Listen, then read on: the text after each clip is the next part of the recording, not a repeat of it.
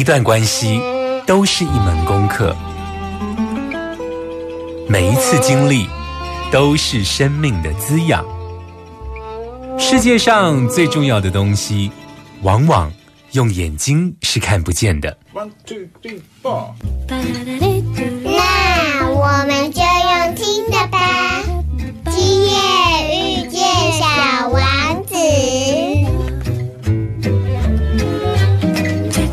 Suis-moi, là où je sais sourire, suis-moi. Et si je suis pas, suis-moi, là où je suis beau. Suis-moi, on y est presque, suis-moi. Là où rien ne presse, suis-moi. Et y voilà. Ta-da-di-dou-dou.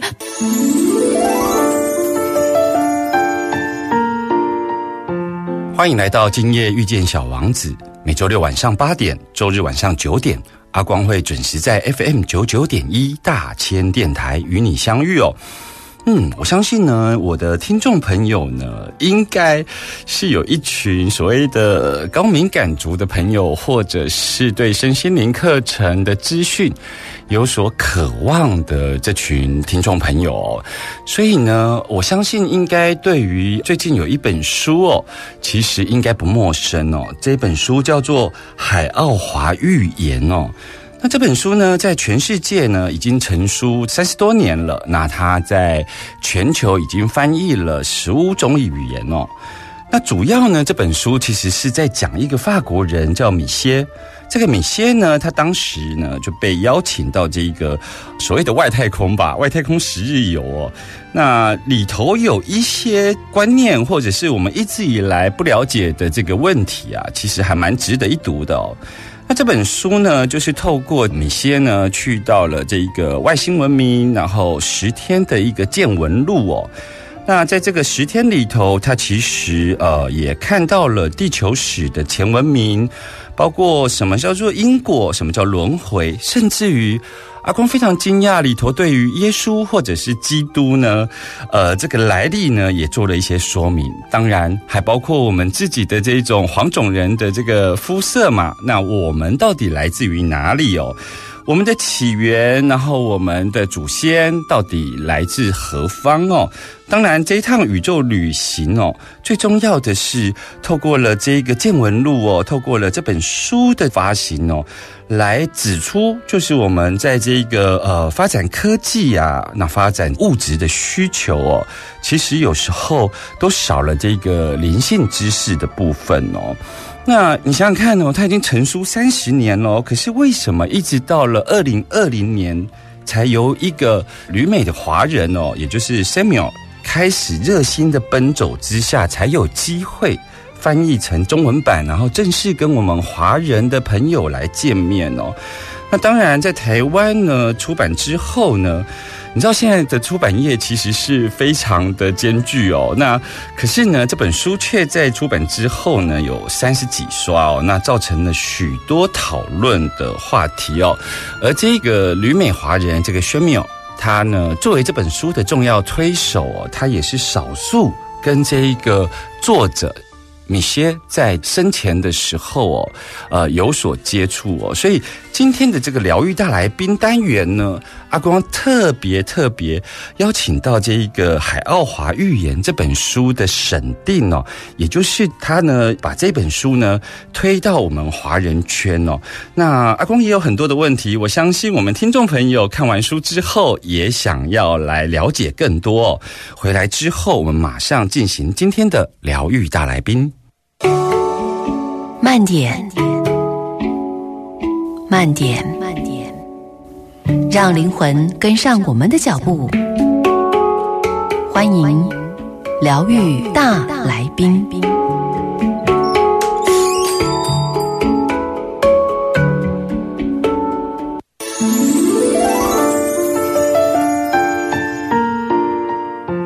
欢迎继续回来，惊艳遇见小王子。今天的疗愈大来宾阿光为大家邀请到这个《海奥华寓言》这本书的这个不是作者，是因为作者已经在二零一八年过世了。那但是这一本书之所以能够进到华人圈呐、其实有幕后有一个非常重要的推手，这个推手其实是这本书的审定哦。申米尔来到我们的节目中哦，他呢现在人在美国，所以 Hello 申米尔。Hello，阿光你好，听众们大家好。是，薛淼，我想要先聊一聊，就是说《海奥华》这本书，其实在其他国家，也就是说这本书其实已经三十年了，而它现在的这个所谓的文明资讯啊，这个世界上的资讯这么畅通啊，为什么会到二零二零年才会在台湾出版哦？那这本书进入华人世界呢，是有遇到什么样的困难吗？这其中有什么故事呢？其实呢，这本书很早很早以前就已经翻译成了中文，嗯。但是当时就没有一个出版社愿意出版这本书。呃，当时我记得在我第一次去见米歇·戴斯马克特这个作者的时候，嗯当时是在二零一六年的时候，嗯。他就给我一份合约，他说：“Samuel，你帮我跟进一下这个出版社，嗯。看一看到底发生了什么事情。他们付了我两千美金来出版这本书，嗯嗯但是后来就没有任何的消息了。所以当时是中国的一家出版社，那我就跟那家出版社联络，找到了那家出版社的经理。嗯我被告知说这本书他们当时不敢出版，原因是里面涉及到了一些宗教的内容，他们害怕说到时候经过审批的时候，会导致他们全部都失业。嗯嗯，所以这个在中国是非常严重的事情，所以他们想等待政策更宽松的时候再出版。但是说实话，当时他们付了版税的那个时候，已经是当时中国出版业最宽松的时候了。哦，是后来就越来越紧，所以现在比那个时候更紧缩就是了。更紧多了，紧了不知道有几倍。哦，这样子。那、嗯，当时为什么会呃先选择在这一个中国出版呢？因为因为相对来讲，以华人圈来说，其实台湾在出版言论自由上面其实是更方便的，但是机缘的问题嘛。其实当时我先联络的是台湾的出版社，嗯哼，台湾的像一些出版医疗灵媒啊，出版一些其他灵性书籍的出版社。是，但是他们都对这本书没有兴趣。那在偶然的一个情况下，因为有一个朋友推荐我说、呃联络一下出版《光之手》的这套书的出版社，因为他们《光之手》出版了第一册，还有第三册，没有出版第二册，嗯哼，所以当时他们让我联络一下啊、同一家出版社，看他们有没有兴趣把第二本《光之手》的系列丛书也出版了。是。后，来我就联络到了橡树林出版社，嗯哼，然后我就顺便说提了一下海奥华预言，我当然也是做了下一些功夫，然后了解一下这个出版社出版过哪些丛书，然后我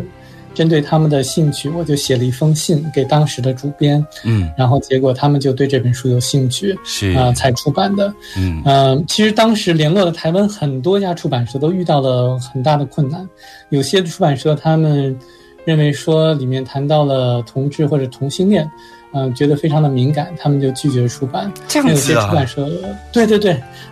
哇，非常的神奇的。哦，觉得不可思议了。嗯，但是后来因为联络到橡树林出版社是之后的事情，嗯，但是同时的在之前呢，中国大陆也没有任何一家出版社愿意出版。嗯我就联系了我当时发小，就是小时候一个朋友，他的母亲原来是作家出版社的编辑，后来退休了之后，作为作家出版社的顾问，嗯还提供一些这个咨询方面的服务。嗯我就请他，然后来看了一下这个书的中文的手稿，结果他说呃没有问题，呃然后后来就以科幻小说的形式在中国出版了。哦，是这样子。对，哦，那那我我想要厘清一下说原先在中国，呃，之所以出版社不敢在这么紧缩的这个出版相关法则里头去出版这本书，是说这本书被归类为宗教类，还是说它里头的这个讨论是呃有关于宗教的讨论呢？其实主要他们不能够出版的原因，是因为里面提到了宗教的问题，提到了耶稣，提到了基督教，哦，然后有对他们来讲是非常敏感的问题。是是是，那后来内容一样，当它被归类在这个所谓的呃科幻小说的时候，它就被允许了，是吗？对，其实以科幻小说的形式出版的话是没有问题的。当然了，他们也删除了一些比较敏感的内容，嗯有几句话，然后包括后记啊，在出版的时候都呃都删掉了。是但是呢，其实后来就是在最近发生的事情，中国作家出版社决定出版典藏版本。这个典藏版本呢，就包括作者的后记，还有一些精彩的图片都加进去了，只删除了大概三句话。哦，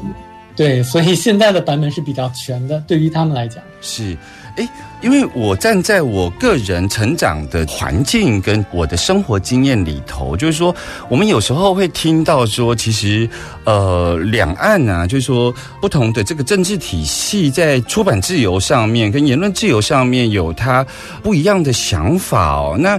我想站在个人的这个呃生活经验里头，想要比较仔细的问说，那个背后的担心是什么？也就是说，简体版在《海奥华寓言》这本书里头对中国有一些描述，这个描述那个背后的思考逻辑，那个担心到底是什么呢？他们害怕社会不稳定，造成一些人的思想，造成社会的动荡。因为在后记里面，他谈到了在一九八九年发生的那个事情。哦然哦，后在书的正文里面呢，也提到了共产主义，所以这些都是被删掉的地方。OK，那那那这一次，这次重新出经典版被删掉的三句话，也是大概是这个方向。对他删掉了共产主义的那句话，删掉了一九八九年六月四号发生的事情，还删掉了关于俄罗斯的一句话。OK，但如果我呃记得没错，其实呃里头在谈，包括涛在谈这个六四的事件的时候，其实并没有太多价值判断，他其实在谈的是那一个当事人他当时的那个勇气，他并没有对那个政治体系或什么去做。价值判断，他只是讲说人的那个精神层面，以这样子来呈现的时候，其实是值得被被赞许。其实这个问题是非常好的。作者他当时在后记的时候特别提到了六四，嗯让大家把注意力关注到中国。其实这个时间来讲是非常非常微妙的。作者在见到我的时候，他基本上是不惜一切代价要把这本书在中国出版，嗯或者在讲华人圈里来出版。是我就觉得说这个时机可能是非常有特点的。呃，这个是不是有一些有一些隐藏的含义？嗯，那我觉得说，现在是不是处在一个比较关键的一个时刻？对于中国华人圈啊，或者是对于台湾呀、呃，会不会是一个转折点？所以作者可能或者涛他们希望借助这本书，希望大家能够觉醒，能够在比较动荡的时段，能够真正的加以应对，是如何去应对？是，也的确，呃，在我们访问的这个时候，然后中国，呃，有了这一个所谓的经典版的再出版。那其实现在全世界也都同步在关注所谓二十大之后中国的发展哦。我们呢回来之后，我们要为大家访问更多有关于海奥华背后更多我们不知道的故事。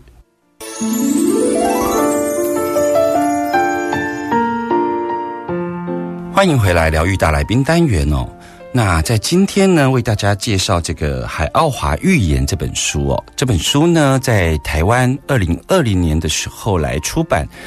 很快的呢，就引起了非常多人的讨论哦。像阿光自己本身哦，因为阿光做节目的关系，然后再加上我这个身心灵圈的这个节目性质，那包括我自己看书的属性，照理说我应该要自己去买这本书的。可是它的讨论度有多热烈呢？是啊、这本书竟然。我还没走进书店的时候，我的朋友就买来送我喽。那这本书也创下了就是呃一出版就三十一刷的奇迹哦。那阿光今天访问的是这本书的审定哦，沈明尔在今天的访问当中，其实有一个非常重要的点是阿光想要问的，就是说，你为什么会如此积极的推展这本书哦？因为对我们来说，呃，喜欢一本书，顶多就像我的朋友一样，就是分享给我。可是我看了一些，包括你的序言，还有你的网站哦，其实你当时呢是迫不及待的想要去跟这个作者米歇来见一面哦。可以跟我们聊一聊这个故事到底发生了什么事呢？其实，在我小的时候，我都有一个潜意识，我认为说我们发展速度太慢了，我想能够有一个捷径，能够快速的获取一些技术或者讯息。那我觉得最快的办法就是从外星人那里来去获取这样的信息，因为他们的文明比我们要高很多，所以潜意识之中我一直在寻求这样子的书籍。那我觉得，如果外星科技或者外星的文明，他们要是达到一定程度的话，他们的人拜访我们的时候，会告诉我们一些非常奇特的事情，揭开所有的谜团。那我在看《海奥华预言》这本书的时候，就有这种感觉，所有的谜团都解开了。那包括像金字塔、百慕大三角，包括像复活节岛的石像，包括像轮回这些事情，包括鬼，鬼是什么，这些都解开了。那我就觉得看到这本书之后，我觉得这本书写的都是事实，都是真实的事情，尤其是讲到了耶稣的来历或者基督的来历。那我其实当时还没有说要去见作者的想法，但是看了后记之后，他写到说，这本书里还有一些更加不可思议的内容，嗯，作者不被允许写在书中。那个时候就真的让我就感觉到非常的不满。我就觉得说，还有什么更加不可思议的事情，你不能够写进书里面去，还不能够被我们理解。他说，因为我们还不能够理解，不能够完全理解。我就想说，还有什么内容连我都不能够理解吗？真的是连我都不能够知道里面是什么内容吗？我当时就非常的觉得非常好奇，所以我就当时决定要去拜访作者。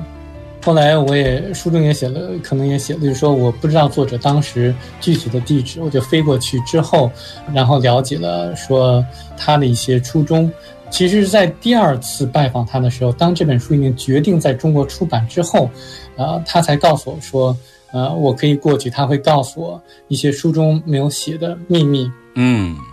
那这就是知道了他没有写进去的内容之后。才让我真正的把全身心的投入在这本书的推广之中。嗯，因为他所讲的不能够写在书中的内容，不光是关系到中国台湾人民的命运，是关系到全世界人民的命运。嗯，所以在我来讲的话，是非常重要的一件事情，就是说，我想把整个的世界的人民都能够把他们唤醒，都能够觉醒、叫醒，然后看看周围发生了什么事情，希望能够改变一下我们的。未来的方向吧。嗯，我想要进一步的追问，就是说，您自己原生是原来是学习什么？现在是什么样的职业？就是说，你是一直以来对这些问题都有兴趣吗？是吗？其实我是学经济的，在伯克利大学学经济，后来在英国伦敦政治学院学的经济史，在马德里的一个大学学了金融分析。我小的时候就是想赚钱。就是想赚很多的钱，就是就是就是里面所指出的这个金钱系统的游戏。对对对对，我其实，在伯克利上大学的时候，我当时学经济系之前，我是想读医的。因为当时在美国做一名医生能够赚很多很多的钱，是我我当时就是赚钱的想法，然后读了很多投资的书籍，沃伦巴菲特呀，然后乔治索罗斯啊，然后像一些新的金钱大师啊，像这些书籍我都读过，嗯，都知道金融系统怎么样的去呃买股票啊，或者说买期货呀，当时就是想赚钱，但是后来来讲的话，我发现说整个的金融体系并不是我们大家所看到的那样。是，其实幕后还是有一定的故事吧。是，那我的意思是说，因为你看这本书，有对于里头的一些解答跟说明，有豁然开朗的感觉。你是原来头脑里头就有在思考这些问题，还是说你读了之后，读了这个书里头给予的这个说明，或者是书里头的讯息，你当下就觉得这是真的？其实我一直对于世界未解之谜都有很大的兴趣，很大的好奇心。那我也想知道鬼究竟是什么？为什么有些人他们可以悬浮，有些人他们可以，比如说透视人的身体，嗯有些人他们可以看到人的气场，嗯针灸到底有没有效果？嗯，或者中医究竟有没有什么效果？我一直都对这些事情都是很有好奇心的。嗯那这本书呢，基本上解答了我所有的这方面的问题。，OK，所以你本身对于你生命的提问，在遇到《海奥华预言》这本书的时候，那个豁然开朗的当下，是你完全接受了，就是对，就是这样，是吗？对，完全是这样子。哦尤其是在看基督的来历的时候，就是完全就认同了书中的解释。是，因为以前我是不相信圣经的，嗯我虽然是去教会，基督教教会，但是到那里就是行尸走肉，听牧师讲到呃新神在其他的地方。那后来读了这本书之后，才把圣经里面的内容贯穿了起来，才把啊它合理化了。我会问这么仔细，是因为如果只是一个所谓的呃，对于外星文明、科幻小说，或者是对于呃宗教研究，它如果只是一个兴趣的话，其实我紧接着要问的问题是，因为我刚刚追问的意思是说，你当下看完之后就对，就是这样了，那个东西是是一个当下非常笃定的感受哦。这个笃定的感受才有可能在后来，呃，发展成为你的积极行动哦。因为如果停留在所谓的头脑层次，其实有时候那个辩证的过程，其实会有一些疑问。可是我发现你在回答我刚刚进一步的追问的时候，你是非常笃定知道说，对，如是，就是如此。那我觉得在这个你积极的行动里头，哈，包括啊，你会马上想要去了解，包括这个海奥华预言里头还不适合在这一个时间点公诸于世的讯息，所以你想要去跟这个米歇来见一个面哦。那我当然知道那个是非常的难的，因为那像是海底捞针哦。那可是你去做了这件事情。对我来说，甚至于后来的发展哦，我觉得似乎已经变成一个你的使命哦，因为包括你成立了基金会，然后你推展这本书，然后你把这本书带给华人圈的朋友哦，嗯。我想了解，当它转变为使命的时候啊，就是这个是有得到米歇的这个授予或确认吗？还是你个人在这个使命上的一个行动呢？其实他当时并没有让我去宣传这本书，他只是让我把这本书给出版社去出版就好了。嗯哼，呃，那宣传这本书实际上我自己内心的一个触动，因为在他告知我书中没有写的内容之后，我就想赌一把，我想说能不能够通过这本书改变这个世界。嗯我当时就是这么想，我当时真的现在回想起来有点。有点是不是自不量力了？但是，但是我会尽我最大的努力去尝试的，这也是我一生中的一个学习的机会，也是一个体验。嗯，所以你后来呃，甚至于就是成立基金会嘛，那这一连串的这个积极行动啊，还蛮好奇的，因为我们人其实不是独立存在这个世界，因为它不是一个个人的兴趣哦，所有的动作都有可能是联动的哦。就像说，有些人对于到底什么是人，他其实有时候是一个关系上的总和哦。那比方说，我想了解当时你的家人怎么理解你这么疯狂的一个想法跟行动呢？那我家人是不知道，在当时他不知道，他不知道。那现在呢？现在呢？呃，现在知道了。现在知道，所以包括你推展这本书，跟后来成立基金会的这一些行动，你都家人都知道了。呃，他们知道我有基金会，但是不知道有这个奖学金，所以有很多事情我是没有跟我家人讲的。哦，是是是是是，那他们他们也看这本书吗？比方说你太太，呃，他呃看这本书，但是没有像我这么投入就是了。哦，我的孩子，我的父母，他们都看这本书，我觉得这本书写的不错，但是他们可能还没有意识到，因为他没有像我知道的这个信息了，他们不知道书中没有写什么。嗯，你你在接触这本书的时候，当时你几岁啊？呃，二零一四年的时候，那时候那时候你大概几岁？呃，八年以前，二零一四年，我七八年出生的，所以大概七八年是一九七八年，一九七八年，哦大概三十六岁。某种程度上来说，人人生可以在成熟之后能够遇见接近的这个信仰体系，其实是是一个很幸福的事情呢。对对，确实是。其实这本书，我觉得是一本非常神奇的书。你知道，小的时候在中国有一个动画片，然后叫孙悟空，呃，神猴出洞，然后其中有个情节就是有一个天书，然后被送到了。一个地方，然后我当时还非常想看说这个天书里面什么内容，当时还把它就是暂停，然后看上面写什么内容。就我不知道为什么从小就有这种潜意识，想获得一个非常不寻常的一本书。嗯我不知道这个是不是我一个前世，或者说一个就是这个生命的一个一个使命啊，嗯就有这种想法。嗯嗯，其实呃，《海奥华预言》这本书里头有非常多的讯息哦。我相信听众朋友有一些人看过之后，呃，其实都带着非常多的这个提问哦。所以阿光呢就邀请了宣淼来到这个节目中，当然会希望能够多问一些哦。所以阿光希望能够呃，不只是呃一集哦，希望能够呃畅所欲言的这个问这个宣淼那。回来之后，我还要来继续问，因为我把今天的节目呢放了一些篇幅，在做一些厘清跟了解。因为关于这本书的编审，这样子好像就是一句带过了，并没有知道他的这个生命脉络，也不知道为什么，好像就是一切理所当然，他就这么样的读了书，豁然开朗。我觉得爬书一个人的生命脉络，或许可以让《海奥华预言》这本书在这个时间点进到华人世界，会有更深一步的了解。我们马上回来。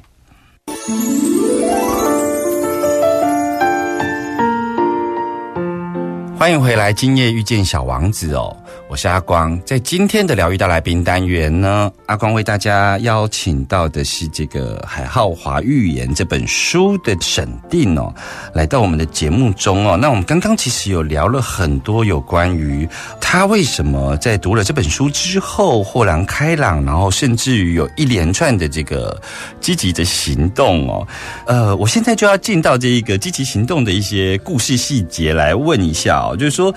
当时呢，这个跟呃米歇见面的时候啊，你觉得，因为你在阅读这本书的时候，你其实会呃有你自己对米歇的一个印象跟想法，而你后来真的跟他见到面了，你觉得你见到他的时候，你觉得米歇是一个什么样的人？你对他的印象是什么？那跟你原来有没有一些落差呢？嗯，我其实原来没有想象说他是会是一个什么样的人。嗯。我当时想要见他的目的就是想知道他在书中没有写的内容，嗯哼，因为我是我个人的性格就是我要是比如说想了解一个事情，我要非常全面的了解。他写进去的没有写进去的我都要知道，因为嗯我觉得这本书实在是太重要了。所以当时对于他个人来讲，我没有特别的想法，只不过就是跟他见了面之后，我就一直的想问他很多我当时心中所有的疑问。嗯，我就觉得说他是一个非常固执的，呃，年长的法国人，啊、啊，有一些骄傲，呃，然后我不管怎么样子问他，他都是守口如瓶，呃，甚至说我知道他喜欢下国际象棋，我就跟他下国际象棋，然后在下象棋的这个过程之中，我就趁他不注意的时候会溜进去一些问题，我看他能不能够。就是趁他不注意的时候能够透露给我，他还是不告诉我，守口如瓶，所以当时我就是真的毫无办法。然后问到一些他觉得比较愚蠢的问题的时候，他就说：“你再读一次这本书，再读一次这本书，你没有好好读这本书。”嗯，所以当时他对我的来访，最开始是不是那么友善的？他甚至有一些烦我，就有一些反感。他说：“你就是为了这本书来去找我，那他是不希望说有人特地的因为这本书而找到他。嗯他愿意去偶遇一些旅游的人，但是他不希望说人家因为这本书来去打扰他的私人生活。嗯嗯嗯，所以西方的这一个养成过程，其实是把这个个人的生活的这个界限，跟他对于出版这本书的热情，其实有时候他们是分得很清楚的、所以听起来，因为你你刚刚在描述的时候，我觉得很有趣，就是说你们的手上呢，其实在下国际象棋。但是你却会在这个呃，好像看不见的这个头脑的交流里头，你偶尔也会发动一些询问哦，就感觉上是同时在下两盘棋的感觉。对，因为我去那的主要目的就是 问他一些书中没有写的内容，那是我的主要目的，不是不是去下国际象棋的。我的目的心非常的强。是，但无论如何，就是你你跟他的互动之后，其实又促成了你们第二次的见面哦。那呃，我个人在阅读上有一个问题哦，就是说，呃，你在你的序中其实有写。这个作者米歇其实很渴望在这个再一次的跟所谓的呃海奥华的这个星球上他遇到的这一个涛来接触哦。可是呢，他后来发了一个 email 给你，促成了第二次的见面。他在 email 里头却又写到说，他呢愿意授权你去协助中国出版的这个相关事宜，而且他还跟你讲。就是有关于这部分的这个授权，其实是他跟涛呢做了这个心电感应的沟通之后才决定的。这对我来讲，在阅读上有一些些矛盾，就是说，如果他可以跟他在离开了海奥华星球之后回到地球，呃，还能够跟他做心电感应，那为什么他还渴望跟涛来接触呢？实际上，在他回到地球之后，他有段时间跟涛没有心电感应的接触。后来的话，就有一些接触，包括像允许他透露一些书中没有写的内容啊之类的。那他希望跟涛再次有接触，实际上他的意思是希望涛再把他带走。他实际上当时在地球上。在越南那个生活已经感觉到非常的无聊，非常的失望。他已经厌倦了当时地球的生活了。因为想象一下，当一个人去了天堂般的一个美妙的一个地方之后，被告知你不属于这里，你必须要回去，回到一个非常破烂的一个地方，然后要写一本书，然后继续在那里生活。那他的这个心理上落差是非常大的。其实，在他回到地球之后，有很多年的时间，他都是有忧郁症的。他对他的亲密的朋友就就跟他们讲说：“你们不知道这些人对我做了什么，他们基本上毁了我的一生。我本来完全可以平平庸庸的做一个园艺工人、园林工人，但是他们把我带到那边去，然后把我送回来，弄得我家破离亡。因为他回来之后的话，他的太太是不相信他的，嗯，他的太太认为他有一个婚外恋，哦，婚外恋啊，对对，婚外情，然后然后就导致了他的婚姻的破裂。”嗯哼，所以他当时也是非常的失落，非常的失望。他也想把这个书里面的讯息传达给大家，但当时很多人都不相信他。嗯，对他当时的感觉是非常极度的，可以说是极度的忧郁、极度的失望，嗯，或者失落。嗯，就是呃，那就像是呃，我们有了一些重大发现，然后我们渴望被了解。然后在这过程中，我们却得到的回馈，让我们的生命感觉到更为孤独哦。那沿着这个脉络，我想要问一下，就是说，因为在我的修行或修为的感受上面来说，如果我今天对于一个事情是比其他人更了解的时候，我其实是会。用一个更宽容的角度去看，就是说，OK，呃，我看到我周遭的人可能困在感情世界，那我自己作为一个过来人，我还是允许他们去经历这一切。那也就是说，我我如果走过了，我了解了一些明白，我其实不应该有这样的烦恼。但为什么米歇他在揭示了这些讯息之后？他反而有忧郁症呢？他应该对生命的解开，应该像你这样豁然开朗啊？那为什么他在他的最后的这个阶段却是这样子的感受呢？嗯，其实这个涉及到一些他个人的事情。他在回来之后，涛给他们展示了他的上一世，究竟为什么他从第七级的星球到了地球？嗯，那他当时知道了这个之后，就感觉的非常的，就是